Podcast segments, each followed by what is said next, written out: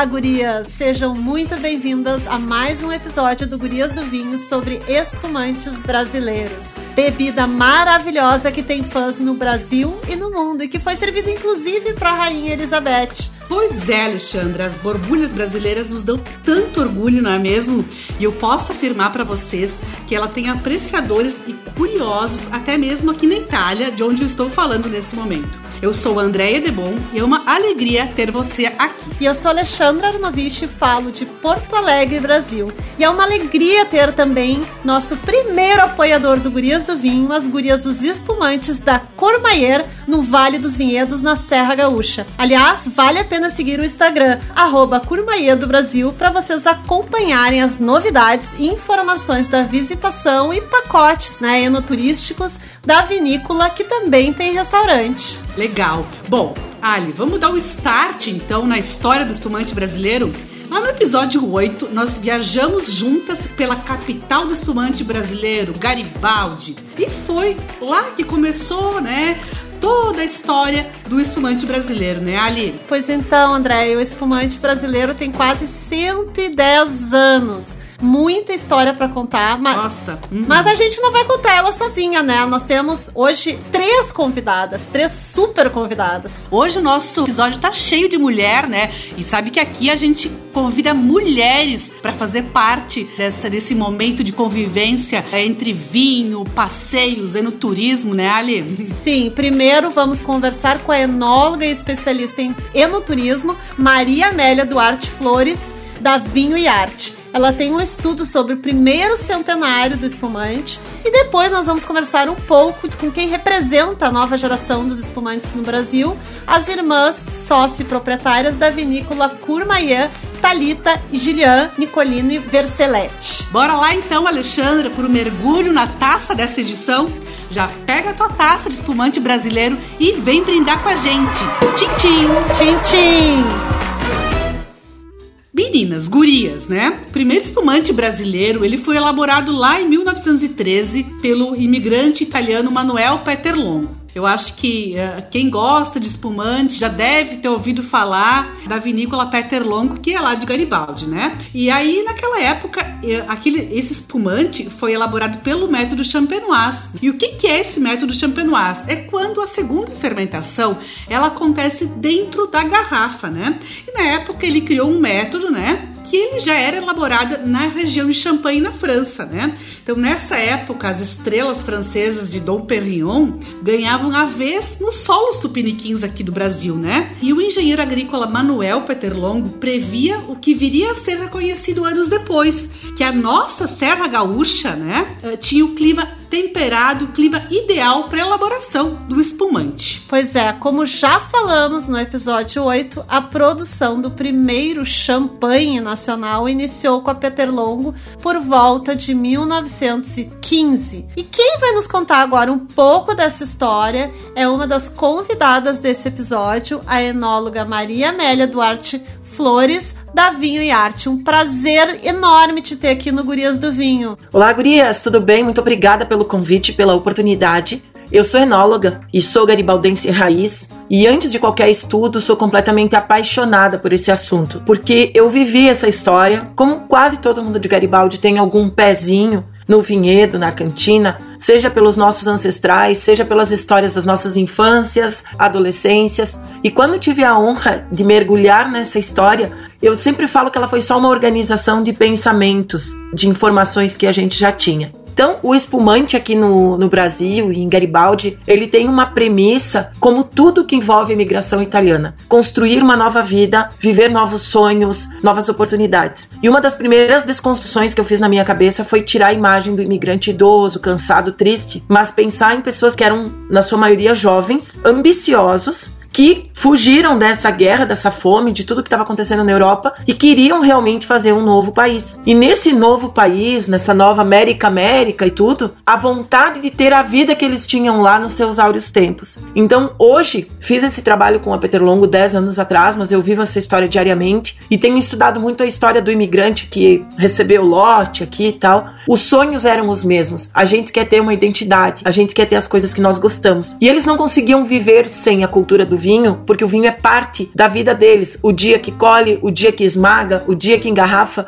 E o espumante passava por esse momento também, principalmente nos que vinham da tal do tal Império Austro-Húngaro, os tais tiroleses. Então Garibaldi tem essa diferença em relação às demais colônias por ter recebido uma entre aspas elite, porque chegava aqui a, a, a mentirada era igual para todo mundo, da imigração. Dentre eles tinha agrimensores, tinham várias pessoas assim. E o Manuel Peter Longo, lá na Europa, era acostumado a tomar esses produtos com bolha. E aqui então começou a fazer as primeiras tentativas, ao que a gente acredita antes de 1900 por algumas anotações que tem na casa da família. Vai ter a chegada dos maristas, que é um pedido da, dos imigrantes que tenham padres que saibam trabalhar bebida, porque já tinham chegado as freiras, que eram as professoras, os capuchinhos, que até hoje são tipo um psicólogo, um líder, etc. E vai ser esses maristas que vão dar, digamos, alguns toques e juntos vão abrir os olhos aqui. Mas o Peter Longo já tinha estudo há muito tempo. A gente tem um material maravilhoso na casa de um dos herdeiros da família que fala de champanhe em 1899. Só não se fala se era dele,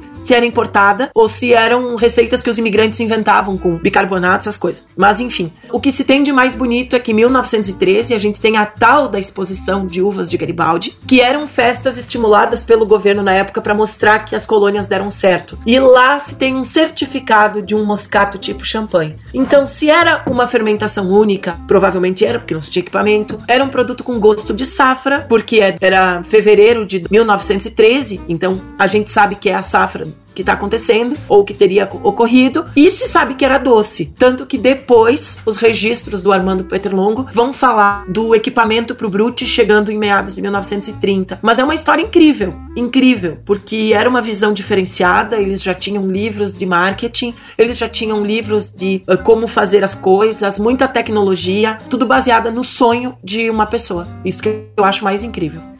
A gente pode dizer então que o primeiro, ah, digamos, o primeiro espumante brasileiro, né, na, na ocasião champanhe, que era chamado, Isso. ele ele foi apresentado em 1913. Isso. Esse é um dado concreto, assim, mas tem-se informação de que já antes se fazia esse produto, então, só que ele foi, digamos, apresentado oficialmente em 1913. É que a gente tem esse evento que vai acontecer e eu fiz essa pesquisa muito a fundo, com dados da hemeroteca digital, tudo em que se tem os relatos de como essas festas aconteciam. Então esses irmãos maristas aí, eles degustavam, eles eram tipo avaliadores, por isso que eu uhum. imagino eles quase como consultores. Eu tenho lido muito livro dos capuchinhos também, então eles andavam muito junto com a comunidade. E eles vão dar esta medalha de ouro ao Manuel Peterlongo. Então é a primeira vez que a gente tem um documento falando da produção disto em Garibaldi. Eu tenho a impressão que muitas coisas foram feitas antes. E quando que o espumante começou a, em 1913, a gente tem esses primeiros registros. E, e tu acha que a produção começaria assim, sem ser doce, de outras, né? Uh, ela ganharia força a partir de 1930? 1930. Isso, porque a gente tem todo um embrólio ali, uma confusão, porque tudo era vendido via sindicato do vinho. Então não se tem muito registro das empresas, mas elas eram obrigadas a passar por este sindicato que gerou a Sociedade Vinícola Rio Grandense em função de taxas, impostos e controles. Mas a gente já vai ter empresas como Miquelon de Caxias, tudo trazendo o método Charmat, inclusive nessa época, uhum. 1930, 1940. Também teve a, a, aquele período que empresas multinacionais também vieram de fora. Daí já nós estamos pulando lá para 70.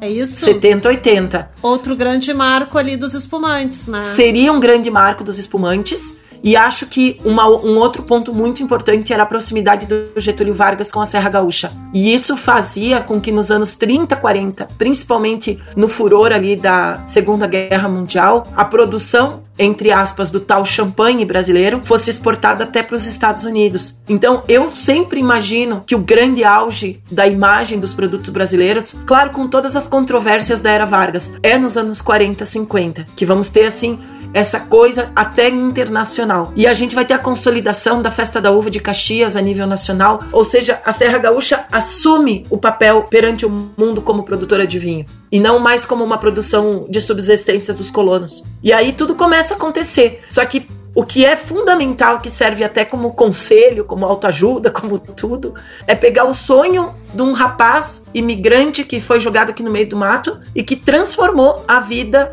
o pensamento, a imagem de um país inteiro 100 anos depois. Nossa, é, se a gente for ver, né, é uma, é um, uma história maravilhosa, porque... Surreal. Imagina, é, imagina para ele, né, porque o pessoal aqui na Europa, o pessoal é, vive mesmo a cultura do vinho, porque é, para eles isso tem, né, dois, dois, mais de dois mil anos. Então, chegar num, num né? Chegar num lugar que não tem nada Sim. e aí tu ter isso no sangue, assim, para poder ir atrás, estudar, enfim, trazer a cultura da, da, do cultivo da uva e elaborar o espumante, que era a bebida que tu apreciava e mudar mesmo todo um conceito é, é fantástica assim a história. Então nós temos nós temos o marco então Peter Longo, o a era Vargas, os anos 50 os anos 70, a chegada. Me ajuda, Maria Amélia, porque eu tô isso. colocando isso aqui no para ajudar as gurias, a quem tá nos ouvindo, se situar, né? 1913 ali, Peter Lango começando a fazer o primeiro champanhe espumante brasileiro. Depois, nos anos 50, a era Vargas dando muito valor ao produto nacional, né? Nosso espumante começando a aparecer. Exato. A década de 70, chegando empresas multinacionais aqui, porque, obviamente, eles já viram que nós tínhamos um terroir bom para isso, né? Essas empresas, eu não sei se tu quer citar, mas eu acho que são a Chandon, Jorge Aubert. A Jorge né? Aubert é antes. Uh, Martini Rossi. Isso. A Jorge Aubert, Martini Rossi. E teve até a californiana Almaden, né? Que hoje pertence ao grupo Miolo, que também chegou mais ou menos nessa época. Eu acho que é isso, né? Exato. Sim, eles já estavam vendo terras antes. A gente tem registro, por exemplo, da família Cinzano Martini visitando a Peterlongo nos anos 30, 40, já em busca de informações. Então, existia alguns medos do mundo. Filoxera, Primeira Guerra, Segunda Guerra, tudo que estava fazendo com que eles abrissem os olhos para outros lugares. Uhum. E no caso, assim, da Chandon, que eu acho muito marcante, até dessas duas empresas aí que eu gostaria de ressaltar. A Chandon, ela tem um peso de tecnologia, de pessoas, de padrões, que para mim é um dos mais belos que alguém poderia ter feito pelo vinho brasileiro. Porque uma das pessoas que a Chandon trouxe foi o jovem Mário Gaisse que aceitou vir para o Brasil nos anos 70, 80 para essa implantação. Então eu sempre fico falando com os meninos da Gaice lá, se o pai deles por algum motivo tivesse dito: "Ah, não tô afim de fazer esse estágio e esse trabalho no Brasil. ah, não, não, não quero". Gente, assim, o poder que uma pessoa tem de transformar a sua região e a sua linha do tempo, né? A sua continuidade. E uma outra pessoa que a gente não pode deixar de falar no Fala de Multinacionais é o seu Adolfo Lona que assim, hoje essa semana eu falei com ele, tem assim uma visão de consumidor, um carinho em educar as pessoas, a ideia da Fenachamp, botar todo mundo na confraria de Lantier, o, o projeto dos vinhos tintos também, Barão de Lantier, que é único. Então, uma das grandes pessoas do mundo do espumante, sem dúvida, é seu Adolfo uhum. Lona. E voltando um pouquinho, uh, Maria Amélia, hoje uh, entra muito essa questão da valorização da mulher, né? E até mesmo nesse episódio aqui, depois a gente vai falar com duas mulheres que hoje estão à frente de uma das grandes produtoras de espumante de Garibaldi, então a gente fala muito da valorização da mulher, é que na época o, o seu Armando Peterlongo, ele, ele valorizava muito o trabalho das mulheres, né? E tem uma história por trás disso. Tu, Maria Amélia, que estudaste um pouco toda essa, essa história da família. Sim, essa história ela fluía para mim e depois eu fui entender por quê. Uhum. Seu Armando tem mulheres, nove irmãs, depois duas filhas, seis ou oito netas, agora se eu não me equivoco, e sempre acreditou que o champanhe era a indústria das mulheres, porque elas fazem tudo por amor. E eu me arrepiei num dia que peguei um livro de 1930 lá na vinícola que tinha uma marcação numa página e era Marketing de Vinos. A página era La Mujer el Mundo del Vino, 1930. Nossa, incrível. Então a gente acha que está fazendo grandes descobertas hoje. O que acontece é que nas antigas épocas e se a gente passar pela história mais a fundo, viúva clicou. Pensa que uma mulher para ter uma marca em seu nome tinha que sair a palavra viúva e não podia casar porque ela ia acabar perdendo isso. Então é, é, é assustador. Não, é, é, uma coisa assustadora. Uhum. Então, essas mulheres geralmente, elas não eram preparadas para assumir a empresa. Elas eram preparadas a achar um bom casamento que assumisse. E isso é um grande problema. E é bom ver as meninas aí que são bem empenhadas. A Courmayeur, por exemplo, é uma empresa que cada dia mais se destaca produtos bons, relação custo-benefício e ver que sim, somos as responsáveis por essas mudanças. Mas no caso da Peter Longo, a gente tem fotos históricas das mulheres uhum. na linha de produção e no vinhedo. E na maioria, minhas tias-avós. Então eu ouvi essas histórias, essas fofocas desde criança. Eu acho que vamos chamar aqui as gurias, né? Ah, para já entrar nesse bate-papo, né? Thalita, a Gillian, tudo bem? Meninas, talvez vocês que a gente, né, vamos, vamos interagir nesse bate-papo. Eu chamo a Thalita, talvez, se ela já, já ouviu falar todas essas histórias que a, que a Maria Amélia nos trouxe por parte do pai, da família, toda essa história que liga Garibaldi ao espumante. Olá, Primeiramente, é muito bom estar aqui, né, conversando com vocês. E estava mesmo ouvindo agora a Maria Amélia e pensando, né, o quanto a gente escuta essa história, mas como esses detalhes eles são enriquecedores. Essa história tão tão rica, tão cheia de informações que a Maria Amélia contou. Com certeza eu já ouvi, mas uh, cada detalhe que ela trouxe aí me, me chamou a atenção. E como é legal a gente fazer essa associação com o trabalho que a gente faz hoje, né? Então a gente está aqui hoje num, num, mundo totalmente diferente desse relatado por ela, dessa história, mas estamos aqui batalhando da mesma forma e sempre querendo fomentar né, crescer no universo do espumante brasileiro e com, né, claro, a liderança feminina, no nosso caso. É, e eu acho que vamos chamar a, a Gillian, por exemplo, né, talvez se ela quiser compartilhar, porque a vinícola de vocês também tem uma enóloga, né, uma mulher que está à frente da elaboração dos espumantes, é isso? Como a Trita disse, um prazer estar aqui participando com vocês. Nós, além da administração, então, somos as duas irmãs, temos a Dalita, a enóloga, mas quem toca a cantina, assim, que é o que faz a roda girar, é a Daisy. E também uma outra enóloga, é, eu digo, mulher que vale. ela tem o comando e sabe o que faz ali, né? Com certeza ela é muito jovem, mas tem uma experiência e uma capacidade fenomenal. E aí a gente vai praticamente, assim, o número de homens aqui na empresa é bem reduzido. Não sei se pela nossa afinidade, pela forma como a gente organiza o, o, o, jeito de lidar, ou mesmo o carinho, essa questão com os produtos, né? Que o amor e o empenho que as mulheres dedicam ao espumante são diferenciados. Eu acho legal situar, eu gosto sempre de situar a história, né? Que a Maria Amélia começou em 1913, a gente foi para a Era Vargas, depois a chegada das multinacionais e onde a gente está hoje né? Que é diante dessas novas empresas, empresas da nova geração ou empresas mais antigas que a nova geração. E eu acho muito legal essa presença. Isso é uma, a nova era dos espumantes, né?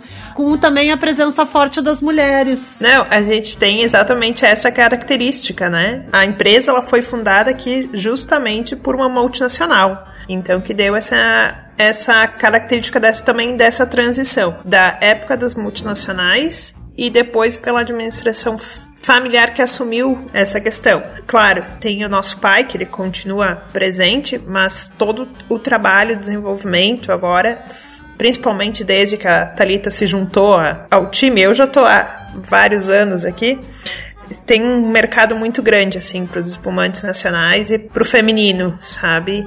o, tá bem diferenciado. Hoje tu percebe de quando eu comecei no setor para hoje, assim, a presença de muito mais mulheres. Todas as atividades do, do setor, assim, tá bem interessante. A Maria Amélia também, né? Com certeza, bom, ela é uma referência aqui na região, né? Uma das pioneiras referências, assim, e quebrou muitos tabus, abriu muitas portas para todo mundo, né? Sim. E, e aí eu tava pensando assim, hoje eu, eu tava aqui, né, trabalhando e tal, e aí eu vou recebendo material das assessorias de imprensa do Brasil, e aí todo dia eu recebo uma, eu recebo uma novidade, sabe, de uma vinícola que abriu um espaço novo de enoturismo, que abriu um novo roteiro, que abriu uma atividade nova, e aí eu fico pensando, nossa, mas que incrível, o Brasil tá, é, tá explodindo, sabe, e aí quando a gente pensa, nossa, e saber que tudo isso surgiu a partir do espumante, né? uh, hoje, né, é, foi o espumante que trouxe tudo isso pra gente, assim, essa, essa, esse boom, essa alegria que a região vive, assim, é, é muito legal, sabe? Então, é, quis só fazer esse comentário, assim, né, Ali, pode falar. Não, eu ia falar mais ou menos isso, porque a. E aí eu ia aproveitar também e perguntar pra Thalita, porque eu sei que a Curmaie recebe os turistas, né? Os visitantes. E eu sei que elas estão com um projeto novo. Eu queria perguntar para ela como é que é. Eu tô louca para ir, até tô aqui com convite e acho que semana que vem estarei por lá, mas eu queria que ela contasse para quem tá nos ouvindo como é que é a recepção do turista aí na, na Curmaê. Ah, que coisa boa, né? Está te esperando aqui, Alexandra. então, assim, uh, sim, a gente já iniciou com. Uh, nós somos. Apesar da empresa ser bem antiga, né, ela está com a nossa família desde, desde 2003. Foi quando justamente o pai decidiu direcionar mais a, a produção da vinícola para a área de espumantes. Apesar disso, a empresa ser muito antiga, a gente é muito recente na parte do turismo. Então a gente começou a explorar essa parte mesmo foi faz aproximadamente três anos e claro pegou esse período da pandemia. Então uh, o que a gente traz hoje são sempre produtos novos na parte de, de visitação e degustação, porque é bem isso que a Andrea falou. A cada pouco está surgindo coisas novas. A gente tem que estar tá também acompanhando essa essa inovação que está acontecendo não só na parte produtiva como na parte do turismo, né? Então acho que essa questão da o que as pessoas querem é, é viver, né? É ter boas lembranças dos locais aonde elas passam. Então uh, a gente está tra tentando trazer isso. Aqui a gente tem a opção tanto da, de visitação, que ela é numa temática diferente, toda numa temática de liberdade. E um grande diferencial da nossa visitação aqui é que a degustação ela ocorre ao longo do passeio. Então a gente vai fazendo degustação em diversas paradas desse passeio, não só no final né, na, na, depois de ter visitado a vinícola. E além disso, a gente lançou novas uh, harmonizações que ocorrem no, no varejo, então, junto com o nosso bistrô, justamente para associar essa parte da gastronomia com a parte dos nossos vinhos e espumantes. Porque o pessoal tem procurado muito essa experiência ser vivida, que eu acho que essa inovação, e é isso que a gente está tentando, então, trazer nessas experiências, né?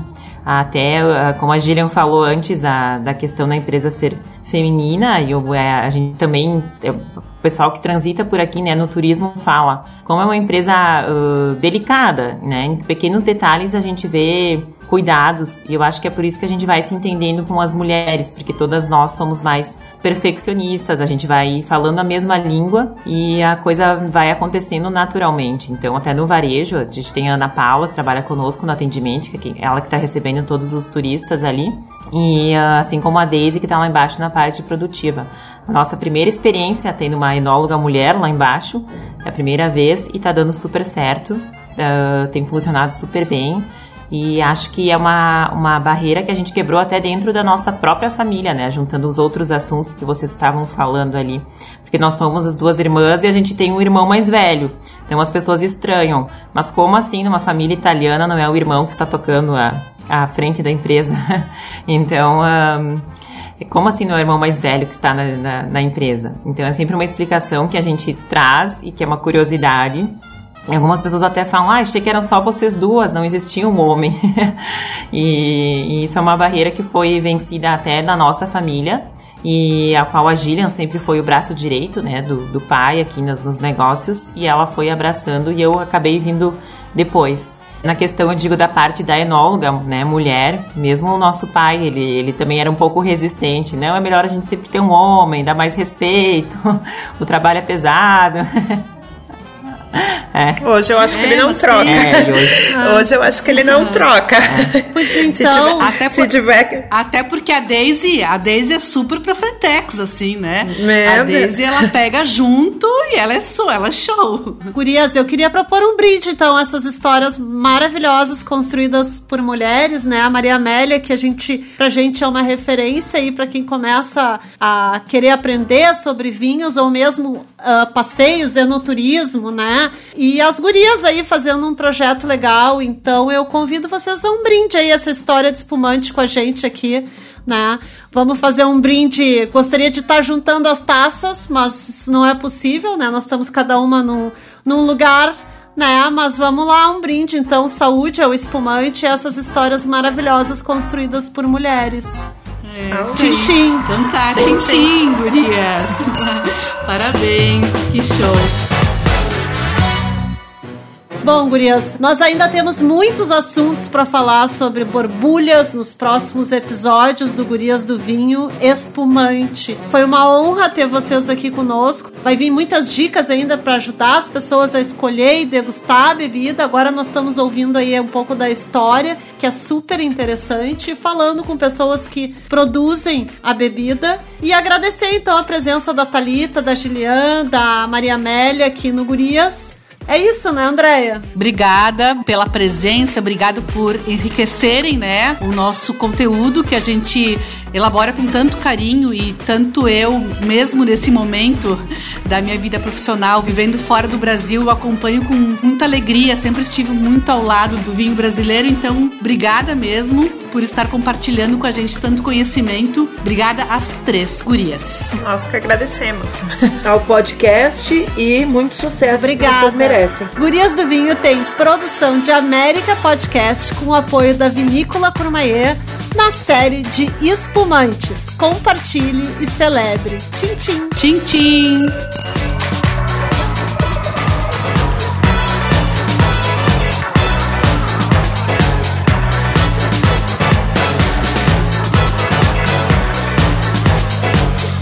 Gurias do Vinho é uma produção América Podcast.